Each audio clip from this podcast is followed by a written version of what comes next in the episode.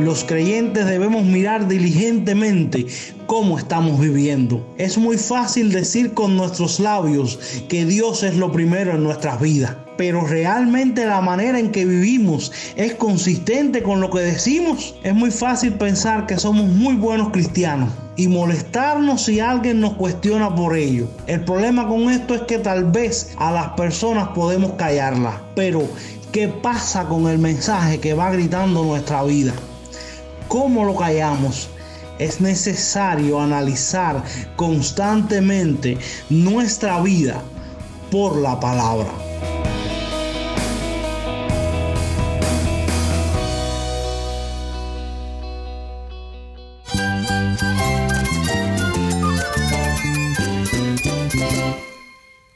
Cristo es mi todo. Cristo es el Rey del universo, es quien guía nuestras vidas. Él es grande y amoroso. Él es real. Solamente Jesucristo es nuestro Señor y Salvador. Es mía quien me fortalece. En Cristo Jesús hay esperanza, hay paz. Y nuestro Dios es un Dios de rescate. Estás escuchando a El Faro de Redención. Cristo desde toda la Biblia para toda Cuba y para todo el mundo.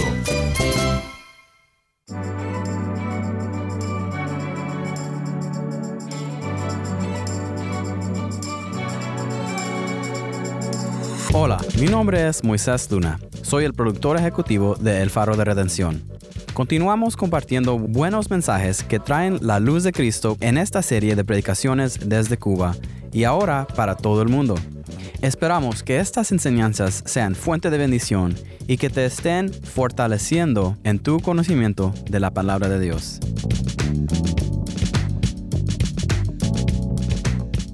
Hoy te presentamos un mensaje basado en Efesios 5, 15 al 20, sobre la práctica esencial del cristiano, por el pastor David Pérez de la Iglesia Evangélica Los Pinos Nuevos en Villa Clara, Cuba. Yo creo que una de las cosas que la iglesia debería hacer en este tiempo es meditar, qué es verdaderamente esencial para la iglesia, qué es aquello que no podemos dejar de hacer.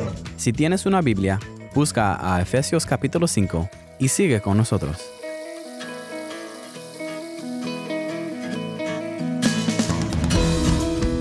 El faro de redención comienza ahora con Fiel, canta por gracia.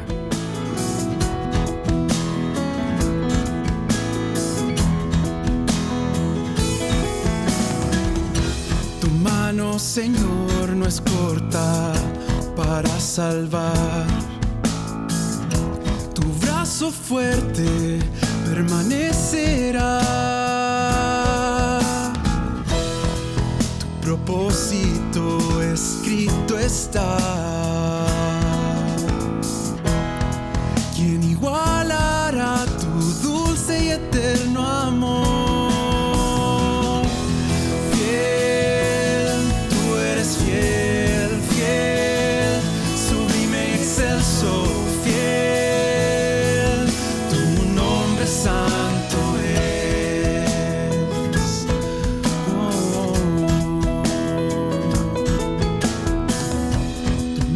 Señor, me alienta, confiado estoy.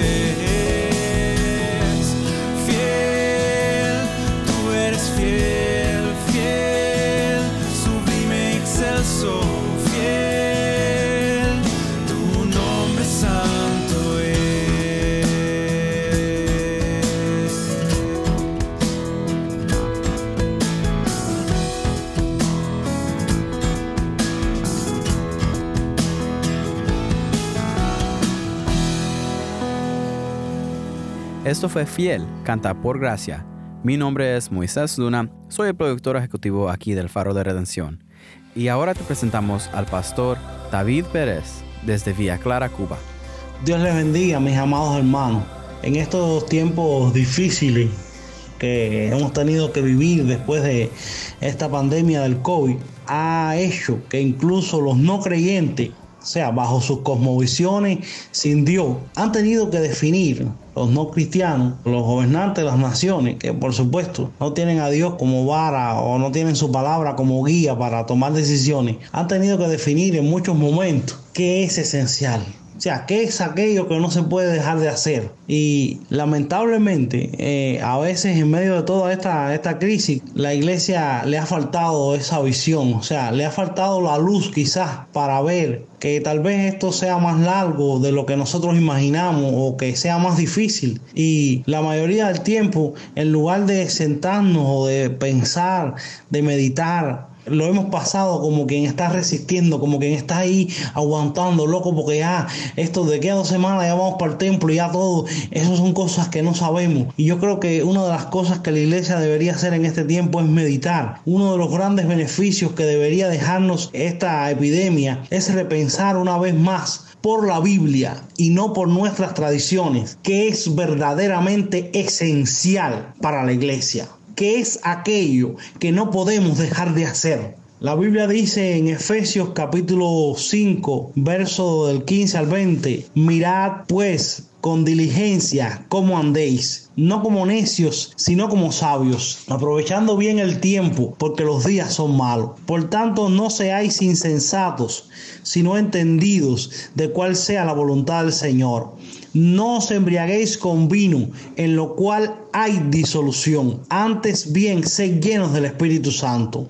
El apóstol Pablo comienza haciendo un llamado a mirar diligentemente cómo andamos, cómo estamos andando. La Biblia nos invita a mirar cómo estamos caminando. Los seres humanos padecemos de una enfermedad llamada fariseísmo. Nos guste o no nos guste, todos tenemos un poco de fariseo en nosotros. Somos muy agudos para ver la paja en el ojo ajeno, pero tenemos mucha falta de vista para ver la viga en el nuestro. Pregunta, ¿qué es aquello que consume tu tiempo? ¿Qué es aquello que gasta tus fuerzas? ¿Qué es aquello que saca tus lágrimas? ¿Qué es aquello que te desvela? ¿Qué es aquello por lo que estás dispuesto a sufrir? ¿Qué es aquello que consume tus oraciones? La respuesta a estas preguntas nos dirá quién es nuestro Dios. Una observación superficial nos dará por respuesta que Dios es nuestro Dios. Y sencillamente acallaremos nuestras conciencias para sentirnos tranquilos. Pero una observación sincera y dispuesta a reconocer la verdad de nuestro corazón probablemente nos muestre que nuestro corazón está dividido. Que aunque deseamos amar a Dios, muchas veces nuestras prioridades o nuestros anhelos lo bajan del trono. Los creyentes debemos mirar diligentemente cómo estamos viviendo. Es muy fácil decir con nuestros labios que Dios es lo primero en nuestras vidas, pero realmente la manera en que vivimos es consistente con lo que decimos. Es muy fácil pensar que somos muy buenos cristianos y molestarnos si alguien nos cuestiona por ello. El problema con esto es que tal vez a las personas podemos callarlas, pero ¿qué pasa con el mensaje que va gritando nuestra vida? ¿Cómo lo callamos? Es necesario analizar constantemente nuestra vida por la palabra. También el apóstol no solamente nos exhorta a mirar diligentemente cómo andamos, sino que de alguna manera hace una especie de, contraste entre el necio y el sabio. O sea, nos dice que no andemos como los necios, sino como los sabios. Obviamente la palabra hace un contraste entre una persona necia y una persona sabia. ¿Cuál es la persona necia? Una persona que vive inconsciente de ciertas cosas o que sencillamente no le interesan. El libro de los proverbios está lleno de alusiones a la necedad y siempre se habla de ella en un tono negativo. El necio es una persona que no considera a Dios, pero no solo que no crea, Porque alguien que diga creer, pero que no tome en cuenta lo que Dios dice para sus decisiones, es un necio. Alguien que diga creer, pero que no organice su vida bajo las prioridades de Dios, es un necio. No podemos suavizar el pasaje y llevarlo al punto de que creer o no creer es quien define quién es necio y quién no porque el pasaje está hablando de maneras de vivir. Entonces creer y no practicar me vuelve un necio mayor que el que no cree. Creer una verdad y no vivir de acuerdo a ella no me aporta ninguna sabiduría. El sabio es la persona que vive de acuerdo a la verdad que ha creído. Una de las principales causas de por qué tantas personas que no son cristianas piensan que lo son es porque nosotros sin el permiso de nadie hemos rebajado la varilla. Nuestro mensaje ha terminado siendo que si una persona dice creer, ya es cristiano. Pero eso no es lo que la Biblia dice. Pues aunque no existe duda de que la salvación es por la sola fe, la verdadera fe produce un cambio radical en nuestro modo de vida. Por eso Santiago dijo, la fe sin obras es muerta. La verdadera fe produce acciones dignas de ella. La esencia de la sabiduría es actuar en base a esa fe. Por la fe, Noé construyó el arca. Él creyó lo que Dios le dijo y sabiamente obedeció. Ahí se salvaron los suyos. Entonces la sabiduría tiene que llevarnos a actuar de acuerdo a lo que decimos creer. Esa es la sabiduría bíblica vivir de acuerdo a lo que Dios dice. Eso es andar como un sabio. También la Biblia nos invita, o el apóstol Pablo, aprovechando bien el tiempo porque los días son malos. Esto no solo nos habla de la dificultad cada vez mayor de los tiempos, lo cual es una gran verdad. Esto también nos habla de la intencionalidad que debemos tener en hacerlo. Ya que los tiempos son malos, si usted no se dispone e intencionalmente administra su tiempo creando espacios para aquellas cosas que son necesarias para su edificación personal, nunca lo hará. Esa es la enseñanza del texto. Ya que los tiempos son malos, difíciles, llenos de luchas y tentaciones, cada vez son más los mecanismos que absorben nuestra vida, yo tengo que aprovechar mi tiempo y administrarlo de modo que mi vida personal con Dios sea mi prioridad. Esto es una resolución personal de la cual yo y nadie más que yo soy responsable. Nadie me va a hacer una especie de pesquisa espiritual para ver si lo estoy haciendo o no. O incluso, si alguien me la hiciera, yo fácilmente puedo mentir y puedo decir que sí, que leí la Biblia, que oré, que canté, que soy el que más está orando y el que más está buscando a Dios. Pero realmente eso es un asunto personal con Dios. Ahora sigue lo que está comentando, hablando el apóstol Pablo. Dice, por lo tanto, o sea, por tanto, no seáis insensatos, sino entendidos de cuál sea la voluntad del Señor. Puesto que debemos ser diligentes en cómo andamos, que debemos andar como sabios, que los días son malos, debemos ser entendidos en cuál es la voluntad de Dios. ¿Cuál es la voluntad de Dios para el uso de mi tiempo? ¿Cuál es la voluntad de Dios para la organización de mis prioridades? ¿Cuál es la voluntad de Dios para el uso de mis recursos o de mis fuerzas? Los creyentes debemos vivir como entendidos. La voluntad de Dios está revelada en la Biblia y ella la tenemos en nuestras manos ya. De modo que no tenemos justificación cuando vivimos como alguien que no entiende. La voluntad de Dios revelada en la Biblia debe definir nuestras prioridades debe dictarnos en qué y cómo gastamos nuestro tiempo, recursos y fuerzas. Es la Biblia lo que la palabra dice acerca de lo que es la voluntad de Dios para mí, quien debe dictarme, quien debe decirme cómo yo gasto mi tiempo, mis recursos y mis fuerzas.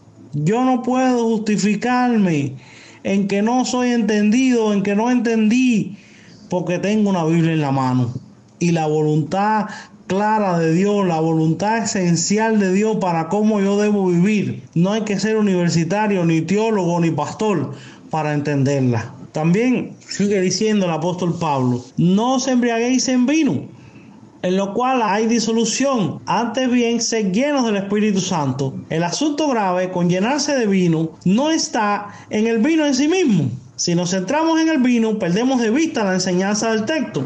Pues la idea es que cualquier cosa que no te permita vivir como he entendido de la voluntad de Dios, o sea, cualquier cosa que no te permita vivir entendiendo la voluntad de Dios, cualquier cosa que te impida vivir como alguien que entiende cuál es la voluntad de Dios, en algún sentido, es algo que te está embriagando, algo que no te está dejando mirar con objetividad algo que no te está dejando ver cómo realmente son las cosas. Entonces, hoy en día hay un montón de cosas que nos embriagan. Probablemente, probablemente no, con toda la claridad, incluso dentro de la iglesia. Hay un montón de cosas que a veces no nos permiten mirar con objetividad qué o cuál es la voluntad de Dios. Ahora, yo quiero compartir un poco, eh, brevemente, porque voy a hablar solamente de tres o cuatro cosas de las que son esenciales para el cristianismo, que son la voluntad explícita de Dios y que cada creyente, cada cristiano debe hacerlo, no debe dejar de hacerlo en su vida. Lo primero, y eso lo sabemos todos desde que nos convertimos, esto prácticamente que es un discipulado, pero la realidad es que en el día a día se vuelve difícil, es la Biblia, hermano. Si usted no lee la Biblia, usted no piensa en la Biblia, usted no analiza la Biblia, usted no busca la Biblia como guía para su vida, como aquellos que dirigen sus decisiones, hermano, estamos fritos. La Biblia debemos alimentarnos diariamente de ella. No podemos vivir sin sus enseñanzas. Ellas nos alimentan, ellas nos fortalecen, nos corrigen. Necesitamos escudriñar las escrituras diariamente. Necesitamos escuchar la palabra de Dios expuesta por personas que tengan el don de Dios para hacerlo con cierta sistematicidad. Para eso, bueno, Dios ha puesto pastores en la iglesia, maestros, tenemos acceso hoy en día con todo este asunto de la tecnología a lugares que tienen buenos recursos, donde podemos escuchar buenos predicadores, todas esas cosas. Pero es necesario, hermano, la Biblia es un asunto esencial en el cristianismo. La Biblia es algo que en cualquier circunstancia, en cualquier tiempo, el efecto que causa la palabra de Dios en la espiritualidad creyente siempre es y será esencial mientras nosotros estemos en este mundo. La Biblia es esencial en el desarrollo cristiano. La escritura es parte esencial del crecimiento, de la madurez, del, fortalecimiento, del ánimo en la vida cristiana. Mucha gente está desanimada. Vaya y ve usted cómo está su Biblia. Mucha gente está débiles espiritualmente. Vaya y mire cómo están sus Biblias. Mucha gente está con tremenda debilidad y tremenda hambruna espiritual. Vaya y mire cómo están sus Biblias. La Biblia es parte elemental del diario vivir del cristiano. La oración, obviamente, eso lo sabe todo que lleva mucho tiempo en una iglesia. Necesitamos profundizar en nuestra comunión con Dios a través de la oración. En la oración adoramos a Dios. Rogamos por las cosas que tienen que ver con su reino. Primero que todo, confesamos nuestro pecado. Pedimos ayuda a Dios para enfrentar nuestras luchas abrimos nuestro corazón a Dios y nos mostramos tal y como somos. Suplicamos por nuestras necesidades temporales e intercedemos a Dios por otros. Cuando usted quiera ver lo importante de la oración en la vida cristiana, empiece solamente a mirar a cualquiera de estas personas que está por ahí muy deprimida y muy qué sé yo, y muy desanimada y muy no sé qué, y mire su vida de oración para que usted vea cómo está. No hay oración por ningún lugar. Usted quiere sentir fortaleza y usted quiere sentir que aunque las pruebas vengan y las luchas vengan, usted se va a sentir fortalecido. No deje de buscar y escudriñar la palabra de Dios y aférrese a Dios en oración. No importa que se sienta débil, ábrale su corazón, pero aférrese. No importa que sienta que no tiene fuerza, vaya a Dios. No importa que le parece que no puede más, vaya a Dios. En Dios hay fortaleza, en Dios hay ánimo. El día que eso deje de ser así, entonces cambiamos el casete y, no sé qué vamos a hablar. Dios es real y Dios está ahí. Y Dios escucha la oración de sus hijos y anima a su pueblo y fortalece a su pueblo. Escucha el clamor de sus hijos. La iglesia no puede vivir sin orar. Los creyentes no podemos estar sin orar. La adoración también es esencial para la vida cristiana. La adoración es algo inseparable de la vida del creyente que ha sido derrocado por la gloria de Dios. No podemos parar de adorar a Dios por su grandeza, por su misericordia, por su gran amor para con nosotros. El solo hecho de pensar quién es Dios y lo que ha hecho por nosotros hace que inmediatamente comencemos a adorar. Es también vital y de vital importancia la estimulación de unos a otros como hermanos en la fe. Por eso consideramos que congregarnos es una necesidad para el desarrollo de la fe cristiana estimularnos a la fe unos a otros. Lo primero que debemos para entender esto es tal vez romper nuestros modelos mentales y entender tal vez que la iglesia primitiva y la iglesia en muchos lugares bajo persecución no entiende el congregarse como un grupo de personas reunidas en un edificio una vez a la semana. Yo pienso un poco que es nuestra cultura ya eclesiológica y que así lo haremos y lo seguiremos haciendo siempre que tengamos la oportunidad y esperemos que Dios ponga su mano y que, y que pronto podamos volver a, a reunirnos en el templo. Pero ahora debemos aprovechar lo que tenemos, debemos aprovechar lo que podemos hacer ahora y debemos aprovechar el tiempo que tenemos en el grupo de WhatsApp y adorar a Dios juntos y escuchar su palabra. Debemos también aprovechar porque en este tiempo estamos juntos y puestos de acuerdo y el fin es glorificar a Dios. Ahora, el principio va más allá del lugar de reunión, porque ahora en esta segunda vuelta de cuarentena, que bueno, realmente no sabemos hasta cuánto va a durar y ahora esta segunda vuelta tiene un beneficio. Las restricciones están sobre las instituciones, no sobre las personas, pero podemos buscar mecanismos, hermano. Tal vez usted tiene acceso al, al, grupo de WhatsApp y usted puede descargar la prédica, pero hay dos personas o un hermano de la iglesia en su barrio que no lo puede hacer. Y usted se puede reunir con ese hermano y, y, en algún momento del día o por la noche orar juntos y escuchar la meditación y, y, y, orar y leer la Biblia. ¿Por qué? Porque eso nos ayuda y eso también es parte de compartir la fe. Tal vez no estamos reunidos como todo el grupo en un edificio, es verdad. Ahora no podemos, no nos permiten hacerlo, pero estamos dos o tres hermanos en un lugar orando juntos con la misma visión, con el mismo anhelo de glorificar y honrar a Dios y estamos escuchando su palabra. Y probablemente si uno de los tres o de los cuatro tenía acceso al grupo WhatsApp, estamos escuchando la misma predicación que puso el pastor por la mañana y estamos analizándola y mirando qué Dios eh, quiso decirnos. Es tiempo, hermano. Aprovechen bien el tiempo. Oren, lean la Biblia, edifíquense mutuamente, hagan cosas que contribuyan al desarrollo de su espiritualidad. Otra esencia del cristianismo esencial para el desarrollo cristiano es compartir el Evangelio, alcanzar personas. Esa es la misión fundamental de la iglesia y una de las causas por las que las iglesias hoy están tan enfermas. Es porque las cosas que hacemos gritan que la misión de Dios ya no es nuestra misión. Quizás deberíamos eh, destruir nuestros edificios eh, mentales, la, la estructura que nosotros tenemos en la mente de qué es una iglesia y qué debe hacer. Quizás deberíamos destruirlo y reconstruirlo con la Biblia como guía porque realmente es mucho más importante el alcanzar personas que lo que realmente nosotros hoy le damos como valor. Creo que es esencial en el desarrollo cristiano el hacer misericordia. El hacer misericordia es esencial en la vida de la iglesia. Hacemos misericordia a nuestro prójimo, tanto creyente como no creyente, porque nosotros también alcanzamos misericordia. Este es un tema un poco olvidado en gran parte de la iglesia por varios motivos. Un motivo es la influencia del fundamentalismo. El fundamentalismo nos llevó a la conclusión que la gente tiene que ganarse nuestra misericordia. La misericordia no se gana. Damos de gracia lo que de gracia hemos recibido. La necesidad también es un motivo. La necesidad nos endureció un poco.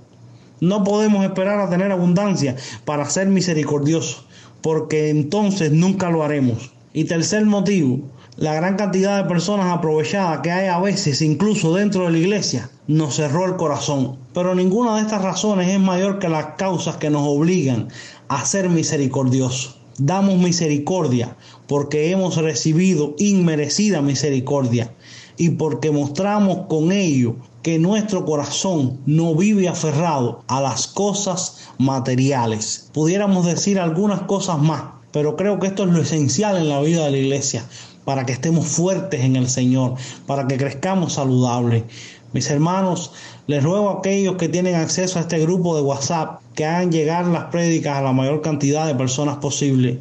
Si tienen algún hermano que vive cerca y pueden invitarlo al tiempo de WhatsApp o luego en la noche escuchar la prédica y orar, no dejen de hacerlo. No podemos quedarnos de brazos cruzados como quien está en espera que esto termine, porque no sabemos cuánto durará la institución está cerrada. Pero gracias a Dios, la iglesia, que son las personas, no. Invite a un vecino, póngale la prédica, oren juntos.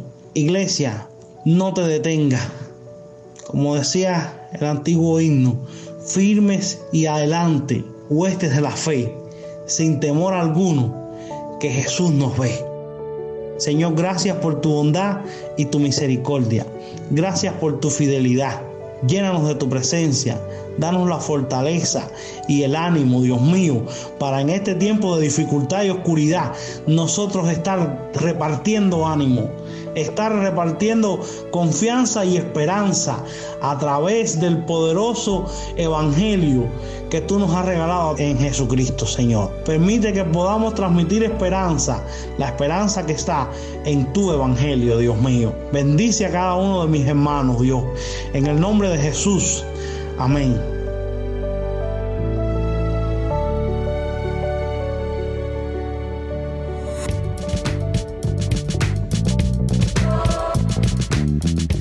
Gracias por acompañarnos aquí en el Faro de Redención. Esto fue un mensaje por el pastor David Pérez de la Iglesia Evangélica Los Pinos Nuevos en Villa Clara, Cuba. Mi nombre es Moisés Luna, productor ejecutivo de El Faro de Redención, y espero que este mensaje te haya animado y ruego que por la gracia de Dios todos crezcamos en estas prácticas cristianas esenciales para la gloria de nuestro Señor Jesús. Siempre es una bendición para mí escuchar de nuestros oyentes. Mándanos un correo electrónico a ministerio arroba elfaroderedención.org. Nuevamente nuestro correo electrónico es ministerio arroba elfaroderedención.org. O si te es más fácil, puedes enviarnos mensaje en WhatsApp. Nuestro número es 1 786 373 48 80. Nuestro número de nuevo 1-786-373-4880. Y para más información sobre este ministerio y sobre cómo puedes apoyar a Alfaro, visita nuestra página web elfaroderedención.org.